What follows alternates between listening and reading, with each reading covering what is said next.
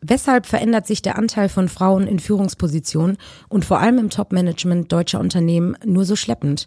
Und welche Maßnahmen zur Steigerung der Diversity haben überhaupt Erfolg? Um diese und viele weitere Fragen zu diskutieren, trafen sich vor kurzem zahlreiche erfolgreiche Frauen und Expertinnen zu einem Roundtable-Gespräch, das von der Bertelsmann Stiftung initiiert wurde. Alex und ich durften dem exklusiven Gespräch lauschen und haben für euch ein paar Teilnehmerinnen ans Mikro geholt. Zunächst erzählt euch aber Anja Schlenk, äh, die den Roundtable mitorganisiert hat, was genau eigentlich der Anlass zu diesem hochkarätigen Treffen war. New Work, Hamsterrad AD, Teamwork Standardmodus, Lebensqualität der Bonus. New Work Stories, Spezies im Gespräch, ein neues digitales Forum, in deinem Gehörgang wie ein Ohrwurm. New Work, in unserem Gespräch gleich geht's um inspirierten, heißen, innovativen, heißen Scheiß. So, Anja, Alex und ich sind ja heute in Berlin ähm, bei euch in der Bertelsmann-Repräsentanz und hier findet heute ein Roundtable statt zum Thema Frauenbilder und weibliche Karrieren. Kannst du uns mal erzählen, was genau der Anlass ist und was uns und unsere Zuhörerinnen und Zuhörer hier heute erwartet? Denn wir machen ja wieder ein Event-Special. Ja, sehr gerne. Ähm, genau, ich bin Anja Schlenk, äh, bin Projektmanagerin in der Bertelsmann Stiftung und wir sind hier heute, weil es gibt ein Jubiläum zu feiern. Vor zehn Jahren haben wir das Executive Training Women in Cultural Change ins Leben gerufen. Das ist eine Veranstaltung, die sich an weibliche Führungskräfte richtet. Und damals war das ähm, eigentlich der Vorreiter von vielen Sachen, die im Nachgang ähm, gekommen sind, äh, wo eben Frauenförderungsmaßnahmen etabliert wurden. Und ähm, die gibt es jetzt eben seit zehn Jahren. Und wir haben überlegt, naja, was hat sich eigentlich verändert durch unsere Maßnahme?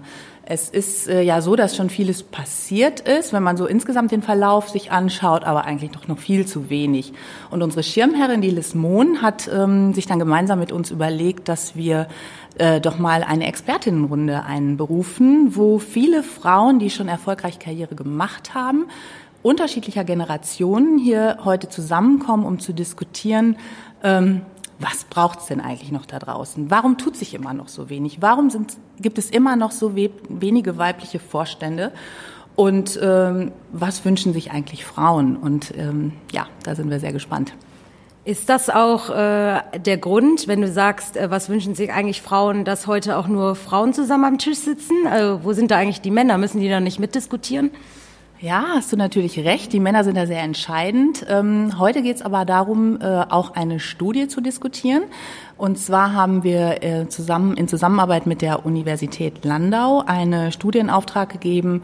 Äh, da geht es um die Untersuchung, welche Rollen spüren Frauen unerwartet, also unausgesprochen, was wird irgendwie an sie herangetragen an Rollen und ähm, wie beeinflusst das Karriereentscheidungen? Und das ist wirklich ein, ähm, sind sehr spannende Ergebnisse rausgekommen, weil das ist etwas, was im Unterbewusstsein stattfindet. Also wir nehmen viele Rollen wahr, sprechen aber nicht darüber und ja, Ergebnisse kommen vielleicht zum späteren Zeitpunkt, aber ähm, ich glaube, das ist so ein, ein entscheidendes Kriterium, weil Frauen lassen sich darüber doch beeinflussen, wenn es um ihre Karriere geht. Mhm. Ja, wir sind natürlich auch super gespannt, was die Ergebnisse dieser Roundtable-Diskussion oder auch der äh, Vorträge der Damen heute sind. Aber von dir jetzt vielleicht nochmal, was sind denn deiner Meinung nach noch so die Hürden oder die Herausforderungen, wenn es darum geht, äh, Frauen in Führungspositionen und ja, hm. woran scheitert es oder also ich glaube, da kommen viele Faktoren zusammen. Zum einen ähm, müssen Frauen, glaube ich, selber noch mal schauen, wie gehe ich mit Macht um? Was ist mit dem Thema Sichtbarkeit? Das ist, sind natürlich so Klischees, die werden auch überall genannt, aber äh, die Erfahrung aus unseren Trainings zeigt doch, dass ähm, viele Frauen sich da doch noch schwer tun. Also gerade wenn sie in ähm, Führungspositionen sind, die noch nicht so im oberen Management angesiedelt sind, müssen sie sich erstmal dran gewöhnen. Ähm, in männerdominierten ähm, Branchen ist es dann häufig so, dass Männer sehr sportlich mit dem Thema Macht und ähm, Sichtbarkeit eben umgehen und äh, Frauen dann doch eher sagen, nee, möchte ich nicht so gerne, Einfluss ist das schönere Wort. Also sich da ganz bewusst äh, zu machen, auf was lasse ich mich ein, wo muss ich auch mal mitspielen, auch mal die Ellbogen ausfahren. Und ähm, ja, und, und wo kann ich dann aber, wenn ich dann wirklich mal Karriere gemacht habe, auch Kultur verändern und sagen, jetzt bin ich in der Position und kann hier meine Macht auch wirklich nutzen, um Frauen nachzuziehen und um Kultur zu verändern. Das ist der eine Aspekt tatsächlich, äh, was Frauen selber tun können. Das behandeln wir auch in unseren Executive Trainings. Da geht es wirklich um die ähm, Besonderheiten einer weiblichen Karriere. Und zum einen gibt es natürlich strukturelle Bedingungen in Organisationen, die immer noch nicht wirklich ähm, das berücksichtigen, ähm, was Frauen es leicht machen würde, eine Führungsposition anzustreben. Also das Thema, ähm, welchen Preis zahlt man eigentlich auch, wenn man in, ins Top-Management geht? Bin ich bereit dazu? Ähm, und ja, wo bleibt aber auch was auf der Strecke, was ich eigentlich nicht möchte? Und dazu hören wir heute auch einen Vortrag. Ähm, und ich bin wirklich gespannt, wie wir dann da anschließend äh, drüber diskutieren werden. Denn es muss sich was verändern, das wissen wir alle. Und ähm, ja, und was das konkret für Organisationen bedeutet, bedeutet das äh, werden wir dann nochmal formulieren und als Handlungsempfehlungen auch rausgeben. Um nochmal auf eure Studie, die ihr in Auftrag äh, gegeben habt, zurückzukommen, äh, da ging es ja um Rollenvorstellungen und Karriereentscheidungen. Was sind denn die Top drei, die diese Studie ergeben hat, wo du sagen würdest, das ist wirklich erschreckend oder daran muss besonders äh, gearbeitet werden. Hm. Kann ich gerne machen und schon mal einen Ausblick vorwegnehmen. Also was uns total erschreckt hat, war die Aussage von durchaus mehreren Frauen. Also es ist ja eine qualitative Interviewstudie. Das heißt, ähm, wir stellen, Fra stellen keine Fragen, sondern es gibt einen, einen Leitfaden und dann dürfen Frauen frei erzählen. Und da wurde tatsächlich genannt, dass Frauen ihre Kinder verschweigen. Also wir haben diesem Kapitel, diesem Aspekt die Überschrift gegeben, die versteckten Kinder. Es ist tatsächlich so, dass in 2019 es viele Frauen gibt, die, ähm, wenn sie äh, den Aufstieg machen, ihre Kinder nicht erwähnen, sowohl in der Bewerbung nicht, als auch wenn sie dann später die Position bekleiden, dass sie, ähm, wenn sie wenn sie früher gehen müssen, einen Termin irgendwie früher verlassen müssen, dass sie sagen, sie haben noch einen Anschlusstermin und nicht sagen, ich muss mich jetzt eigentlich mal um meine Kinder kümmern. Das finde ich so krass, das äh, und traurig auch, weil äh, ich meine, wir brauchen die Kinder und wir brauchen äh, intakte Familien für diese Gesellschaft. Und äh, das darf auf keinen Fall so weitergehen. Da müssen wir gegensteuern, sowohl die Organisationen als auch die Gesellschaft, finde ich. Ähm, ein zweiter wichtiger Punkt, der sich herauskristallisiert hat, ist, dass Frauen eher dazu neigen, ihren verschiedenen Rollenerwartungen gerecht zu werden. Also sie spüren unheimlich viele Erwartungen an sie, darüber wird nicht gesprochen. Und sie sind dann schnell geneigt, ähm, alles perfekt machen zu müssen. Ähm, also einerseits erwähnen sie ihre Kinder nicht, das ist das eine, aber sie wollen es auch dem Vorgesetzten recht machen, dem Unternehmen recht machen. Sie wollen ganz besonders führen. Da gibt es ja auch einen hohen Erwartungsdruck, dass Frauen anders führen, empathischer führen. Gleichzeitig müssen sie ihre ähm, Zielvorgaben erreichen. Und äh, da wird es dann schon mal wirklich schwierig. Und wo bleibt Frau da selbst? Also dieses immer allen anderen gerecht zu werden, es scheint ein Thema zu sein. Und wir haben eine 60-Jährige, das darf ich so sagen, weil es bleibt ja als andere anonym, die gesagt hat, sie hat das ganz lange praktiziert und hat immer so versucht, allen Rollen gerecht zu werden, bis sie irgendwann erkannt hat, sie bleibt selber auf der Strecke und hat sich dann wirklich ähm, so ein Daily gemacht, wo sie sich jeden Tag dran erinnert hat, ähm, meine ähm, wichtigsten Punkte, was will ich eigentlich erreichen mit diesem Job, was gibt's auch noch darüber hinausgehend für Ziele, nicht nur auf den Job ähm, bezogen und äh, kommen die wirklich auch, ähm, also stehe ich dafür ein oder mache ich es wieder allen anderen recht. Das ist so ein zweites wichtiges Thema. Und das dritte, was auch noch ein bisschen überraschend war, ähm, dass viele Frauen gesagt haben, ohne einen Förderer im Unternehmen, ohne einen Mentor, ähm, wäre ich nicht da, wo ich heute bin.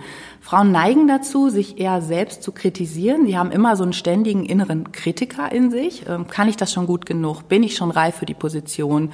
Ähm, ist das wirklich der nächste Schritt? Und wenn dann nicht noch jemand im Hintergrund steht, der sagt, du hast das Potenzial und du schaffst das auf jeden Fall, dann kann es sein, dass Frauen sich so auf einem mittleren Karrierelevel, wenn überhaupt, einpendeln und ähm, ganz viel Potenzial verschenkt bleibt. Also dieses Thema Mentorship ist, glaube ich, ein sehr wichtiges für Organisationen, dass sie sich wirklich bewusst machen, Frauen ticken manchmal anders, sind nicht so ähm, ja, drängen sich nicht so in den Vordergrund und ähm, müssen vielleicht hier und da ein bisschen angeschoben werden. Das wäre noch eine wichtige Erkenntnis.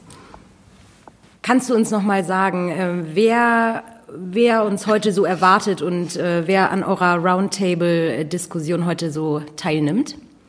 Ja, sehr gerne. Wir freuen uns nämlich total. Wir haben eine sehr altersgemischte Runde heute und das finde ich besonders spannend. Liz Mohn, die Schirmherrin der Executive Trainings, hat ja eingeladen und neben ihr wird äh, Rita Süßmuth da sein, eine der ersten Kämpferinnen für die Frauenrechte, ähm, dann Manuela Rissot von Bayersdorf, die Petra Scharner-Wolf von der Otto Group. Dann haben wir noch Franzi Kühne an Bord, äh, junge Gründerin und jüngste Aufsichtsrätin. Tijen Onaran, die sehr viel tut für das Thema Sichtbarkeit von Frauen. Dann haben wir noch zwei Alumni da aus unseren Trainings, die Anne-Meyer Minnemann, die jetzt gerade auch ähm, äh, eine neue Position eingenommen hat. Sie ist Diversity-Beauftragte von Gruna und Ja. Und ähm, dann haben wir die Annette von Wedel an Bord. Sie ist äh, inzwischen selbstständig, war auch in unseren Trainings, hat damals ähm, eine Führungsposition eingenommen bei der Deutschen Bahn und sich jetzt selbstständig gemacht und gründet ein eigenes Frauennetzwerk. Dazu gibt's morgen eine, nochmal eine coole Veranstaltung. Und äh, ja, Amelie Fried, die ja auch bekannt ist aus Kolumnen, wird die Moderation machen und noch ein paar ganz tolle weitere Frauen. Ja, Frauenpower pur, würde ich sagen. Und Alex 100%. und Alex live mit dabei hier als einziger Mann in der Runde. Als Mikrofonhalter.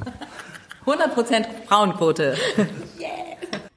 Wir konnten Professorin Dr. Babette Brickmann schon zu Beginn sprechen. Sie hat den Impulsvortrag, wo selbst mächtige Frauen an ihre Grenzen stoßen, gehalten und gibt euch in unserem Interview ein paar Key Insights.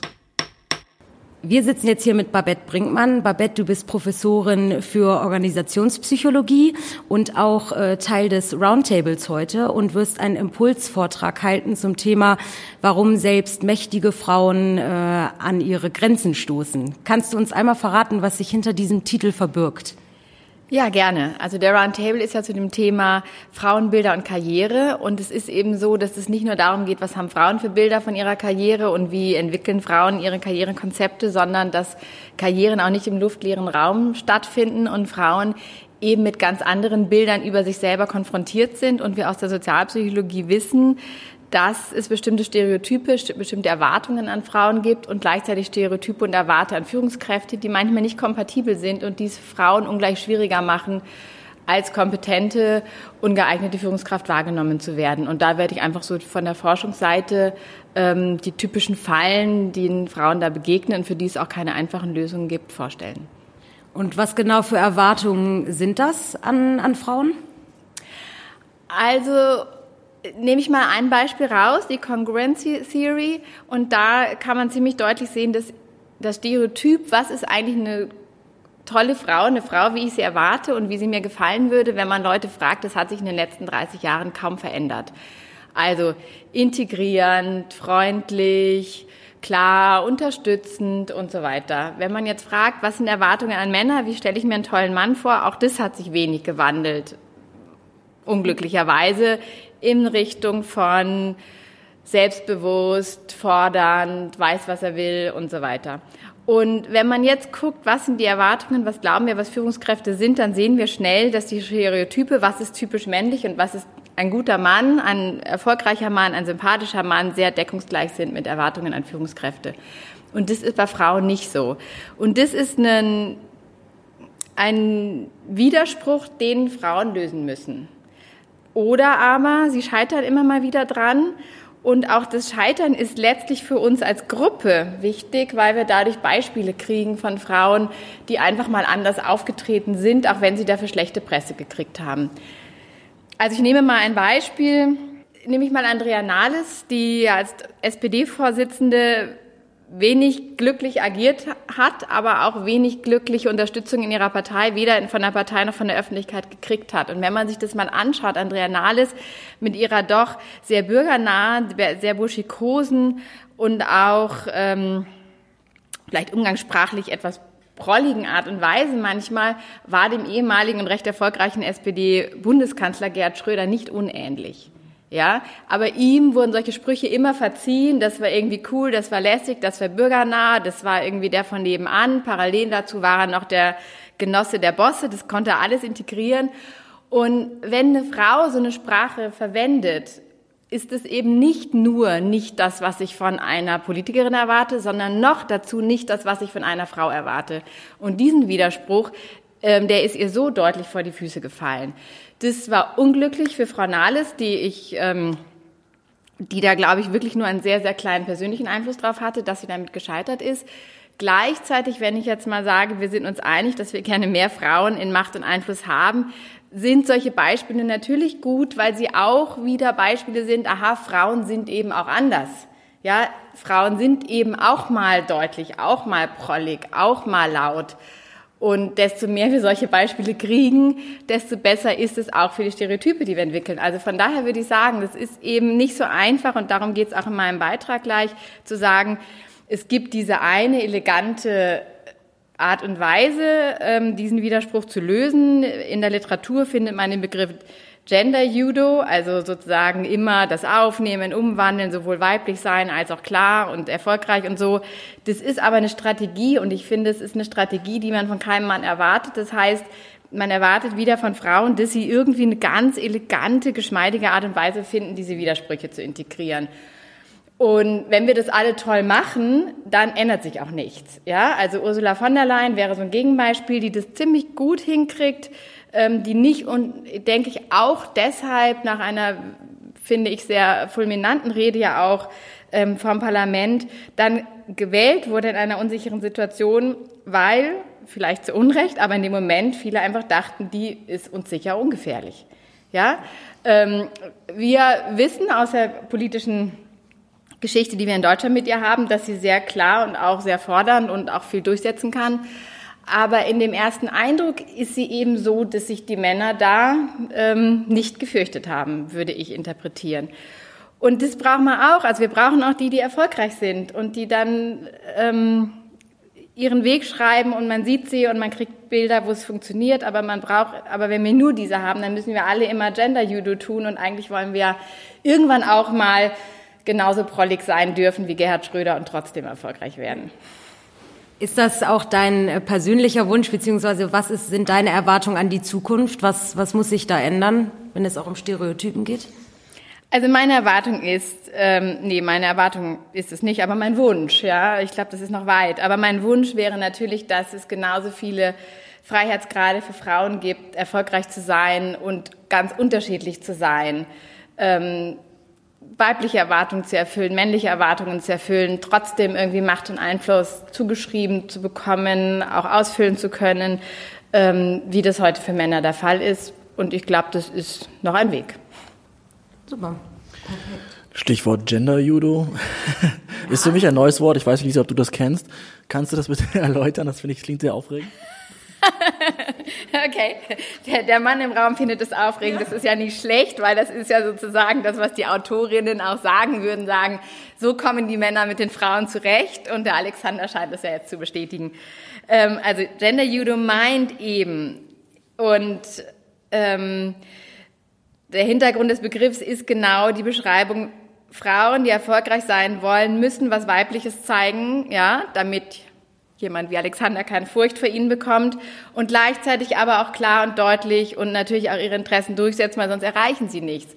Und wie macht man das? Eben möglichst nicht, also wie im Judo, nicht konfrontieren, nicht im Angriff, nicht zusammenstoßen, ja, weil das ist überhaupt nicht weiblich, sondern die Dinge aufnehmen, wandeln und das ist so das Bild aus dem Judo. Ich tu so, ja, als nehme ich das alles, was du mir vorschlägst, aber eigentlich bin ich dann ganz elegant darin, stell dich woanders wieder auf die Füße und habe meinen Punkt gemacht.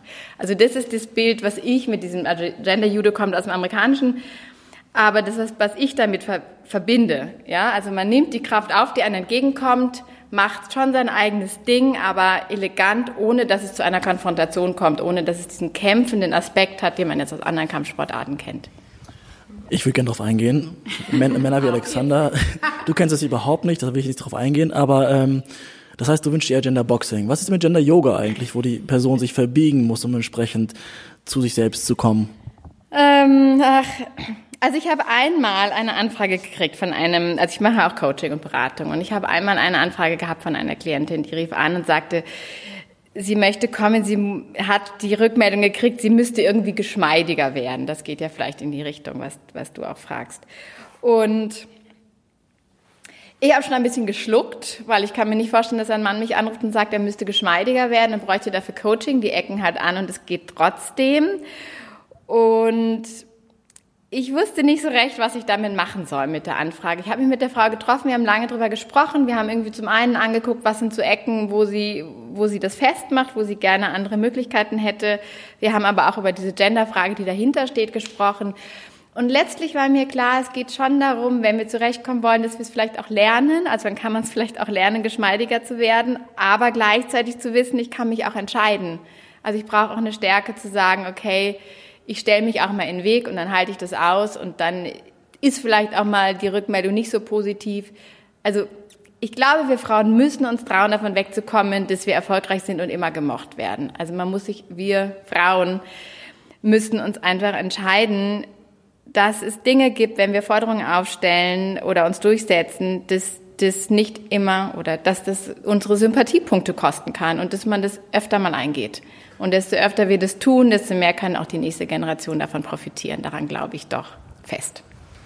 Vielen Dank, Babette. Ich mache jetzt einen Cut, aber ich würde gerne noch eine Frage stellen, die ich auch gerne aufnehmen möchte. Mhm. Die andere Medaille, die Männerseite, ja. die ich ja heute als Einzelner gegen, weiß nicht, 30 äh, Damen vertrete. Stichwort ähm, der weiche Mann. Ja, für uns Männer wird ja auch verlangt, dass wir einfühlsamer werden, empathischer werden, gerade als Leader nicht dominant einfach zu sagen, du machst das jetzt, sondern auf die Mitarbeiter und Mitarbeiterinnen einzugehen und die mehr zu führen, statt einfach zu bestimmen, was geht. Ist das nicht die gleiche Diskussion irgendwie? Also ich höre das immer wieder, aber ich sehe das in der Wirtschaft nicht. Also ich halte das ähm, für einen Mythos. Ich glaube, dass Männer mit harten Bandagen kämpfen durchaus noch ziemlich die Regel sind und ich glaube, denke eher andersrum. Also wenn sich die Gesellschaft wandelt, dann wird eher die Einladung größer, auch, dass auch Männer diese harten Bandagen vielleicht äh, sich mal abgewöhnen können, auch mal mehr zu Hause bleiben können, auch offener sagen. Ah ja, vielleicht ein Beispiel. Ähm, pff, jetzt fehlen mir die Namen. Am Wochenende gab es ein SZ-Interview mit dem neuen Vorstandsvorsitzenden von Daimler, einem Schweden. Und der wurde doch tatsächlich im Interview gefragt, er habe doch auch drei Kinder, wie er das denn vereinbare. Und da habe ich gedacht, das ist doch mal was Neues. Das ist doch cool. Ich habe noch nie gelesen, noch nie gehört, dass ein Mann das gefragt worden ist. Ich bin das schon so oft gefragt worden. Neben mir auf der Bühne standen Männer mit mehr Kindern und ich bin die Einzige, die es gefragt worden ist. Und das hat mir gefallen. Und ähm, wenn wir das mehr Männern fragen können, die auch mehr sagen, hey, ich finde es bitter, wie wenig ich meine Kinder sehe und dann ändert sich auch was. Also ich glaube, zu weich, da, das ist immer noch nicht unser Problem. Aber die Einladung, ähm, wenn die weiche Seite da ist, die auch zu artikulieren und die Bedürfnisse, die es da gibt, auch wichtig zu finden, die, also die wünsche ich mir schon für die Zukunft. Top, herzlichen Dank. Ich freue mich sehr auf den Roundtable, der jetzt gleich beginnt. Vielen Dank, Babette. Gerne. Es war mir eine Freude. Natürlich haben wir die Mittagspause auch genutzt und uns ein paar Teilnehmerinnen geschnappt, die mit uns ihre bisherigen Eindrücke der wirklich spannenden Diskussion geteilt haben. Manuela, du bist ähm, stellvertretende Vorsitzende des Aufsichtsrates bei Bayersdorf. Und jetzt wurdest du hier geladen zur Panel-Diskussion ähm, von, von Bertelsmann, von der Stiftung. Jetzt äh, hat es zwei Stunden gedauert. Was geht dir gerade durch den Kopf? Man kann ja nicht viel sprechen bei der Sitzung. Ne? Man muss ja viel zuhören. Bei 20 Teilnehmerinnen am Tisch kommt man wenig zu Wort. Und ich frage mich die ganze Zeit, was geht einer Teilnehmerin des, des Panels durch den Kopf? Ich fand das sehr interessant, tatsächlich erstmal zuzuhören, weil man auch atmosphärisch in dem Raum schon spürt. Gehen die Frauen mit? Haben sie das aufgenommen? Haben wir uns unterschieden? Ist da Widerspruch oder kein Widerspruch? Also ich habe das als sehr konstruktive ähm, Stimmung wahrgenommen, die sich dann aber natürlich in der Diskussion, die danach folgte, sehr, sehr gut gestaltet hat. Ich fand äh, oder ich schätze sehr, dass dort sehr erfahrene Frauen sitzen äh, und ebenfalls auch ganz junge Frauen sitzen oder mitdiskutieren. Sitzen tun wir auch, aber wir diskutieren. Und die kommen aus so verschiedenen Bereichen, äh, verschiedene Nationalitäten, verschiedene Erfahrungen im, im Sinne von Kompetenzen.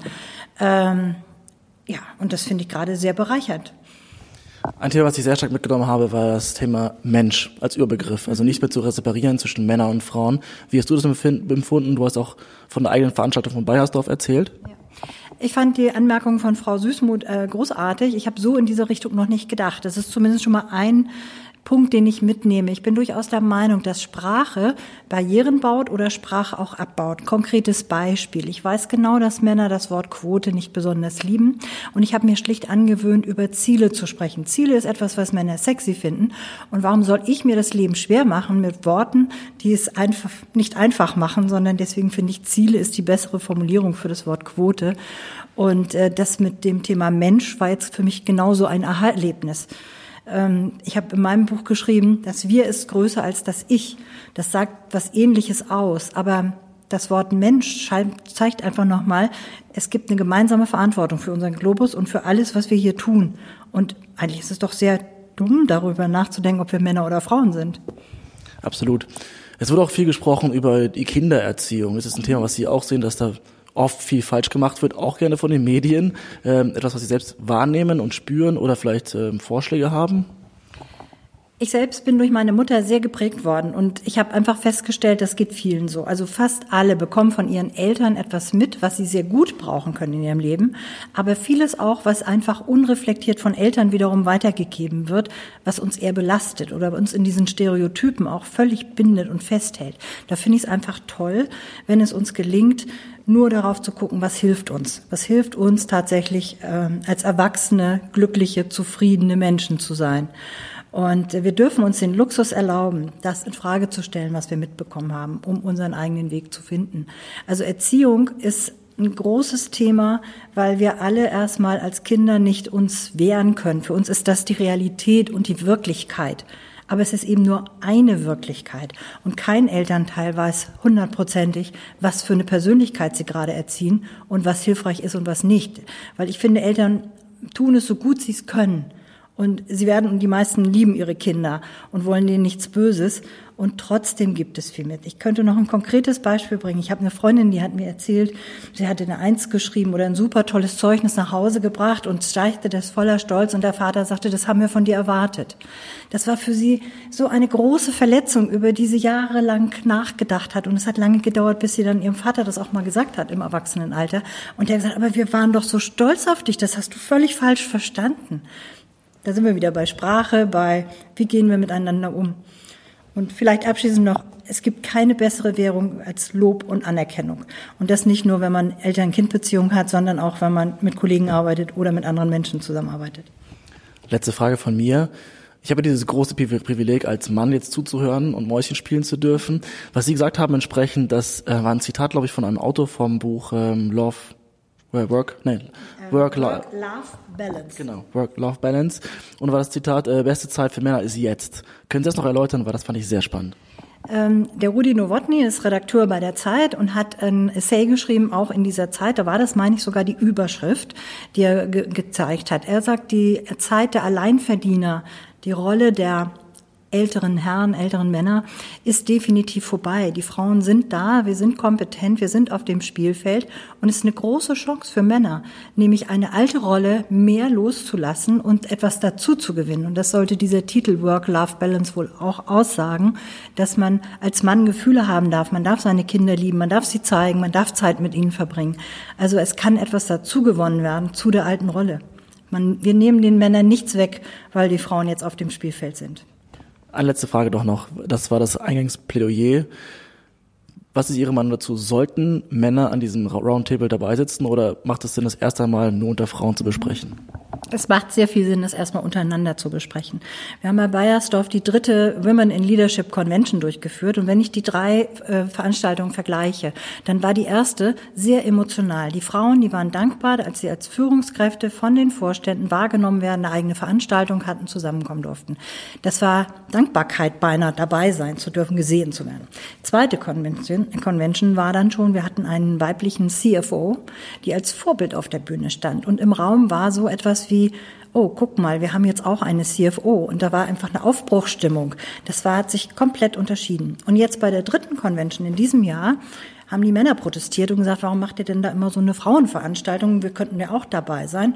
Und ich habe, wie ich bin, spontan reagiert und wir haben die Wildcard kreiert und äh, jede Frau durfte einen Mann mitbringen und wir hatten eine gemischte Convention.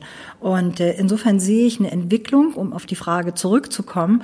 Die Frauen brauchen ein bisschen Zeit, um sich selbst zu finden, sich selbst ähm, ihre Rolle nochmal zu definieren. Und das macht man, indem man miteinander spricht. Und das, das stören tatsächlich die Männer, weil diese Selbstfindung muss mit uns erstmal gelebt werden. Und dann brauchen wir die Männer. Manuela, ganz herzlichen Dank für deine Zeit. Gerne, Alexander. Eine Meinung reicht natürlich nicht. Deswegen haben wir gleich die nächste Teilnehmerin um ihre Kaffeepause gebracht. Liebe Anne, vielen Dank für die Gelegenheit. Du bist Chefredakteurin von Gala, also von Gruner und Ja. Du hast viele Sachen gesagt, aber ich glaube, du konntest nicht alles anbringen, was in dir im Kopf vorgeht, weil ein Panel mit 20 Personen, mit 20 Frauen über eine Stunde hinweg. Ich möchte gerne wissen, wie, was, was geht durch den Kopf durch, wenn du es gehört hast, die einzelnen Stimmen?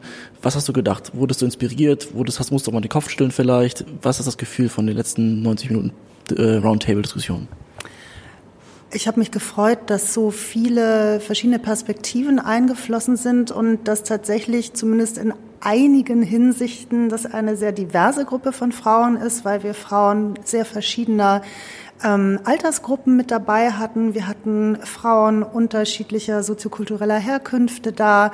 Wir hatten Frauen da mit und ohne Kindern. Das heißt, wir hatten tatsächlich ähm, ein breites Spektrum äh, von Frauen, die alle aus ihrer Perspektive heraus sehr, sehr interessante ähm, Stichpunkte zu dem Thema geben konnten. Und für mich war es schön zu sehen, dass äh, trotz der Unterschiedlichkeiten auch ähm, über eine Sache, nämlich die Fragestellung, ähm, dass Frauen ähm, äh, in ihren Lebensentwürfen, in ihren Karrieren ähm, weiterhin ähm, ein, ein großes Thema sind, dass es noch keines ist, was abgeschlossen ist. Leider eines, worüber man immer noch reden muss, dass da alle auch sich einig waren und tatsächlich auch verschiedene Möglichkeiten ähm, von Lösungsansätzen dort entwickelt wurden, wie man das Thema noch weiter vorantreiben kann. Du siehst die Verpflichtungen bei den Medien. Jetzt bist du auch immer in den Medien und Bertelsmann natürlich hat auch einige Medien im Petto. Wie sieht die genau aus?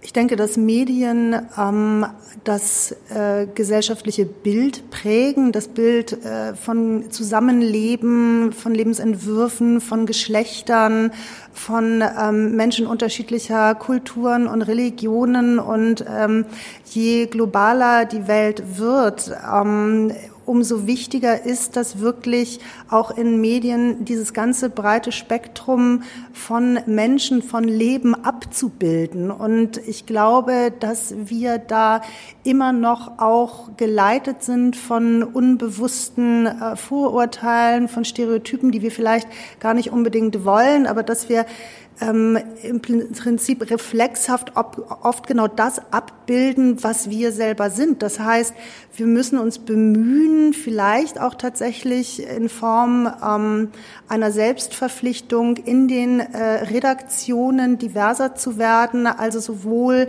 Männer- und Frauenanteile äh, gleich zu halten, als auch zu gucken, äh, haben wir äh, Redakteure und Redakteurinnen dabei, die einen anderen, einen anderen sozialen Hintergrund haben als wir oder einen anderen kulturellen Hintergrund, damit wir Dinge einfach auch richtig benennen können und abbilden können. Und äh, wie, wie wie gehen wir eigentlich mit den Bildern um, ja, mit, mit Gender Images? Ist das etwas, was wir gut machen oder gehen wir da auch immer wieder in die Fallen rein, die uns unsere eigenen Stereotypen äh, so stellen? Und das ist etwas, wo wir noch viel lernen können und wo wir eben das Narrativ und auch das Bild äh, von Diversität in der Gesellschaft enorm gut ähm, äh, aussteuern könnten und verbessern könnten, wenn wir uns da noch mehr Mühe geben, wirklich eine Achtsamkeit dafür zu entwickeln. Du hast vor dem Bild gesprochen, Männerrollen aufzubrechen, zweimal sogar gesagt. Erzähl mal, was meintest du damit genau? Ich glaube, dass Frauenbilder ähm, nur dann sich ändern können, wenn sich auch Männerbilder ändern. Das hängt für mich absolut zusammen, weil Männer oft auch gefangen sind in patriarchalen Vorstellungen ihrer eigenen Männerrolle. Das heißt, Männer im Berufsleben, die müssen irgendwie sein. Also die müssen erfolgreich sein und die müssen harte Hunde sein und die müssen äh, äh, souverän sein, die dürfen sich keine Emotionen ähm, ähm, ansehen lassen, die müssen auch erfolgreich sein. Also Scheitern ist ja hierzulande auch immer noch ein Stigma. Ähm, ähm, und die müssen natürlich ein Macher sein und äh, so weiter und so fort. Das ist Gott sei Dank etwas, was sich jetzt in den jüngeren Generationen ein bisschen aufbricht, wo auch mal Elternzeit genommen wird oder wo ähm, äh, junge Väter auch ähm, in, in Führungsverantwortung gehen und versuchen eben ähm, äh, Familie oder ihr Leben, ihr Privatleben ähm, und ihren Beruf in irgendeiner Form miteinander zu vereinen. Aber ich glaube, solange es immer noch ein Großteil der, der Männer, in, in, insbesondere den klassischen Organisationen gibt, die sich über so ein altes Männerbild definieren, werden wir es auch nicht schaffen, eine Arbeitswirklichkeit herzustellen, in der Frauen oder ich sage jetzt einfach mal Menschen, die Kinder haben, ja, in irgendeiner Form dort gleichberechtigt ähm, leben können und diese beiden Seiten, also das Private und das Berufliche miteinander verbinden können. Das heißt, wir müssen erst dann können wir wirklich Teilzeitmodelle finden, Job-Sharing-Modelle, Elternzeitmodelle, wenn Männer in der gleichen Weise diese annehmen wie Frauen und beleben wie Frauen. Das geht aber nur, wenn die Männer keine Angst haben müssen, dass es sanktioniert wird, wenn sie aus diesen Stereotypen rausfallen, die immer für den Karrieretypen standen. Und deshalb glaube ich, dass es sehr, sehr wichtig ist, an dieser Stelle eben nicht immer nur die Frauen äh, zu betrachten, äh, sondern auch die Männer und zu gucken, wie kann eigentlich für jeden gleichermaßen, egal welches Geschlecht er hat, egal ob er seine Freizeit damit verbringen will, äh, seine Kinder irgendwie großzuziehen oder vielleicht auch einfach, keine Ahnung, den afrikanischen Kontinent zu bereisen, wie können wir diese ganzen Menschen einfach dazu bringen, dass sie Karriere als etwas begreifen, was flexibler gestaltet ist, was nicht unbedingt immer linear ist, äh, was nicht unbedingt immer hierarchisch ist. Und eben dieses lineare, hierarchische, das hat ganz viel mit alten patriarchalen Mustern zu tun. Daher eben mein Wunsch, das Männerbild aufzubrechen. Fantastisch. Meine letzte Frage, dann müssen wir wieder zurück ins, in, die, in die Diskussion. Du hast auch erwähnt, dass du zwei Kinder hast. Wie schwierig ist das, als, als Mutter Kinder so aufzuziehen, dass sie entsprechend aus diese alten Mustern rausbrechen? Als Mutter von zwei Töchtern sehe ich tatsächlich einige Schwierigkeiten, eben insbesondere auch ähm, in deren ähm, ja, Betrachtung von Medien. Also Kinder sind heutzutage einer Vielfalt von Medien ausgesetzt und nicht alle davon zeigen ähm, Frauen- oder Mädchenbilder, die so sind, wie ich mir das für meine Mädchen wünschen würde. Ich selbst bin aufgewachsen in den 70er Jahren. Da war das nicht so. Also ich trug nie rosa. Ich hatte blaue Latzhosen an. Danach hat die mein Bruder getragen und ich hatte irgendwelche Bauklötzer und Briobahnen.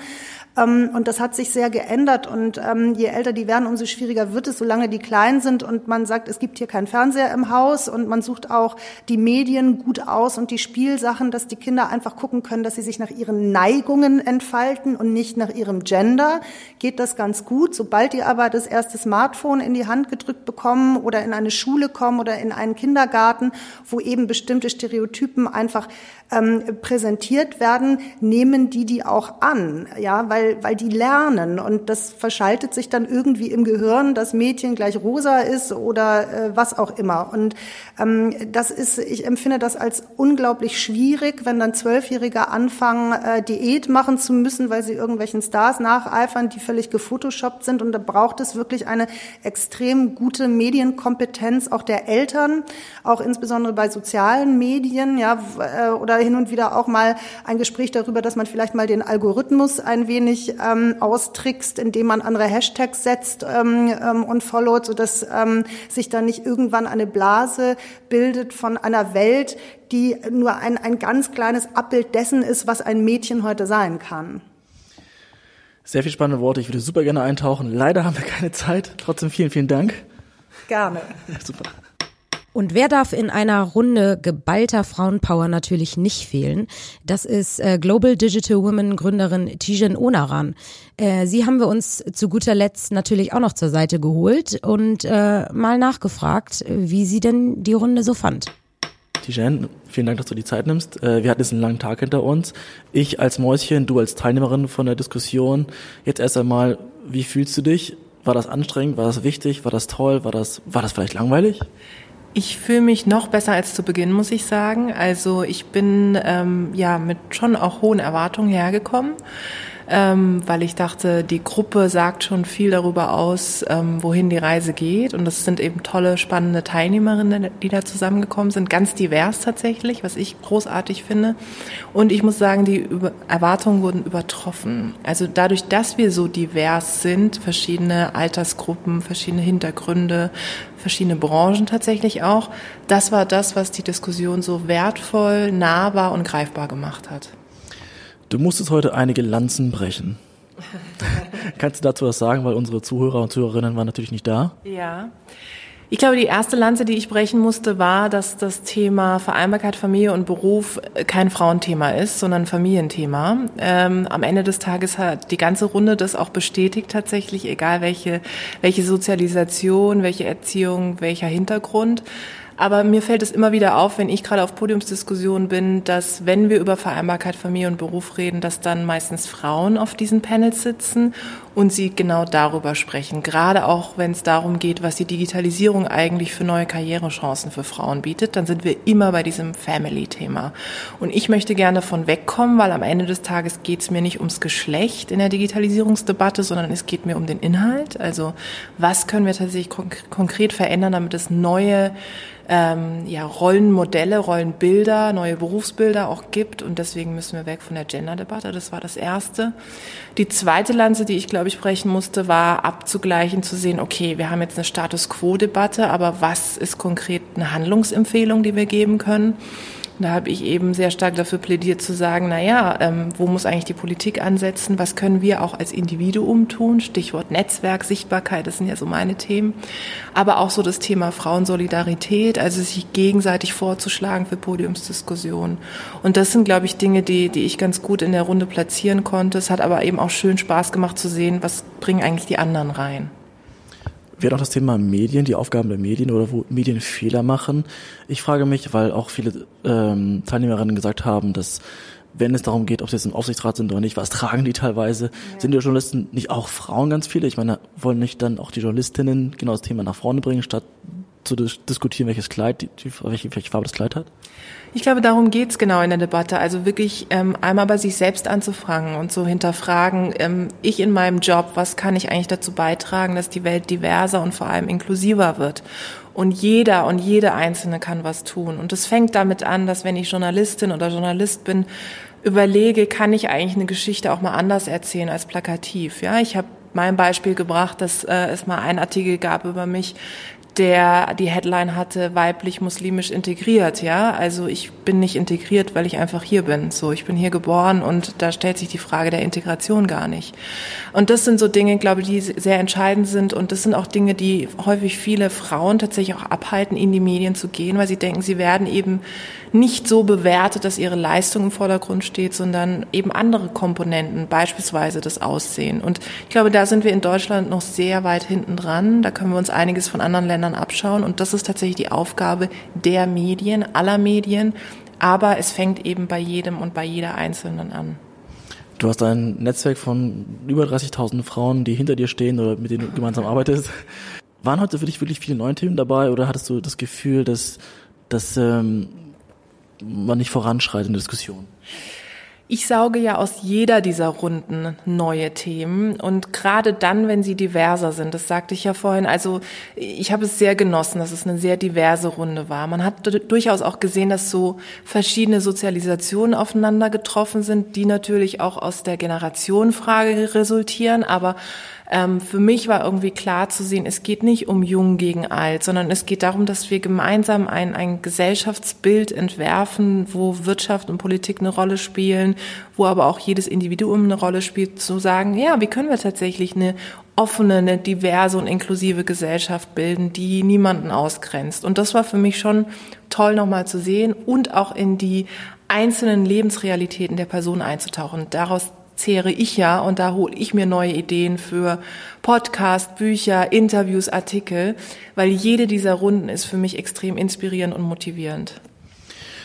Ich habe das Gefühl gehabt, du hast die ganze Zeit Dinge notiert und aufgebaut und dann hattest du, wenn du die Gelegenheit hattest, zu sprechen, bei 20 Frauen, das ist immer relativ wenig, äh, entsprechend auch ähm, gebündelt rauszuhauen. Jetzt ähm, reden wir die ganze Zeit sehr positiv. Es war ein sehr schöner Tag, gibt sehr viel gelernt und es war auch wirklich sehr, sehr konstruktiv und produktiv. Aber hast du irgendwas gehört heute, wo du dachtest, da machen wir selber einen Fehler, da müssen wir uns selber angucken, weil das, das, das Spannende an dem Panel war ja wirklich von sehr jung bis sehr, sehr alt. Ich glaube, die Frau Süßmund ist, äh, weiß ich nicht. Starte, was auch immer. Genau. War irgendwas dabei, wo du denkst, das ist, das ist falsch? Mhm nicht unbedingt falsch, sondern wirklich überraschend. Also dass das Vereinbarkeitsthema so einen großen Raum eingenommen hat. Jetzt habe ich noch keine Kinder, ich habe zwei Hunde, also ich würde sagen die erste, der erste Step. Ja, aber ähm, das ist schon etwas, wo ich merke, dass das ein Thema ist, was offensichtlich so eine immense Rolle einnimmt, egal ob du jetzt selbstständig bist oder angestellt da fängt's wohl an, ja, und da läuft irgendwas schief. Und natürlich merke ich das auch in meiner Arbeit mit meinem Netzwerk. Wir haben ja auch eine eigene Studie rausgebracht, wo auch das ein Thema war. Aber es ist trotzdem nochmal wirklich erschreckend zu hören, dass wir uns da irgendwie scheinbar gar nicht weiter bewegen und dass eine Generation, die so weit vor uns liegt, genau dieselben Herausforderungen schon hatte. Trotzdem, ähm, um noch was Positives zu sagen, ich finde gerade die Frauen jetzt in der Runde, die aus einer anderen Generation kamen, die sogenannten Best Ager, ja, die haben ja für uns die Lanze aufgebrochen, die haben für uns die Türen aufgebrochen, die sind diejenigen, das sind meine Vorbilder, ja, die sind den Weg gegangen und deswegen finde ich es so wichtig, gemeinsam eben jetzt sich an einen Tisch zu setzen und bin sehr dankbar, dass ich Teil dieser Runde sein durfte. Letzte Frage, mal gucken, ob ich es hinbekomme, weil die Best Ager haben das Gefühl, wenn die auf die jungen Unternehmen gucken, auf die Startups und so weiter, dass da irgendwie eine bessere Welt herrscht. Ja. Und dann war ja Diana, glaube ich, von, von Tandemploy, meinte, teilweise sehnt sie sich danach, in einem, in einem Großunternehmen zu arbeiten. Hast du auch mitbekommen. Wie siehst du das? Großunternehmen oder Startups, wer macht's besser? Kann man das sagen? Ich persönlich sehne mich nicht danach, in einem großen Unternehmen zu arbeiten, was aber ehrlicherweise mit meinem Freiheitsdrang zu tun hat. Ähm, ich sehe das auch, dass in dieser Startup-Welt vieles irgendwie wahnsinnig glänzend und glamourös wirkt und wenn man reinguckt, ähm, extrem hierarchisch ist und bürokratisch vor allem. Ich bin Fan davon, dass man das Ganze nicht äh, romantisiert oder euphorisiert. Am Ende des Tages musst du immer den Reality-Check machen und gucken, stimmt es eigentlich, was nach außen hin vorgegeben wird. Also es muss schon drin sein, was draufsteht. Und ich glaube, viele Startups machen sich gar keine Gedanken rund um Diversität und Inklusion, weil sie erstmal froh sind, dass Leute irgendwie bei ihnen arbeiten ähm, und irgendwie die Reise mit ihnen stemmen. Daher, ähm, was, was mein größtes Learning heute nochmal war und was ich mitgenommen habe, was mich aber auch darin bestätigt hat, wie, wie ich diese ganze neue Arbeitswelt sehe, ist, dass es nicht darum geht, dass gerade große Unternehmen jetzt einen auf Startup machen und Tischkicker rausholen, Krawatten ausziehen und sich duzen, sondern es geht eigentlich darum zu gucken, können wir uns Modelle abschauen, die für uns irgendwie Sinn machen. Partizipation, Demokratisierung, Kollaboration. Sind das Dinge, die zu uns als Branche passen? Das ist tatsächlich entscheidend. Also nicht immer irgendwie versuchen, jetzt irgendwas überzustülpen, was an der Stelle keinen Sinn macht. Ähm, und ich glaube, auch da wieder, Menschen gestalten die Unternehmen. Und es ist eher entscheidend, wer diese Menschen sind und was ihr Hintergrund ist und wohin sie wollen. Tijen, ganz herzlichen Dank. Danke. Wir hoffen, euch hat diese Special-Folge gefallen und ihr konntet einen guten Einblick in die Kulissen des Roundtables Women for Cultural Change bekommen. Wir sind auf jeden Fall begeistert von den spannenden Teilnehmerinnen, der aufregenden Diskussion und hoffen noch an vielen weiteren derartigen Veranstaltungen mit unserem New Work Stories Podcast teilnehmen zu können. Stopp, stopp, stopp, stopp, stopp, stopp, stopp. Die nächste Story gibt's wieder am Mittwoch auf Spotify, iTunes, Soundcloud und so.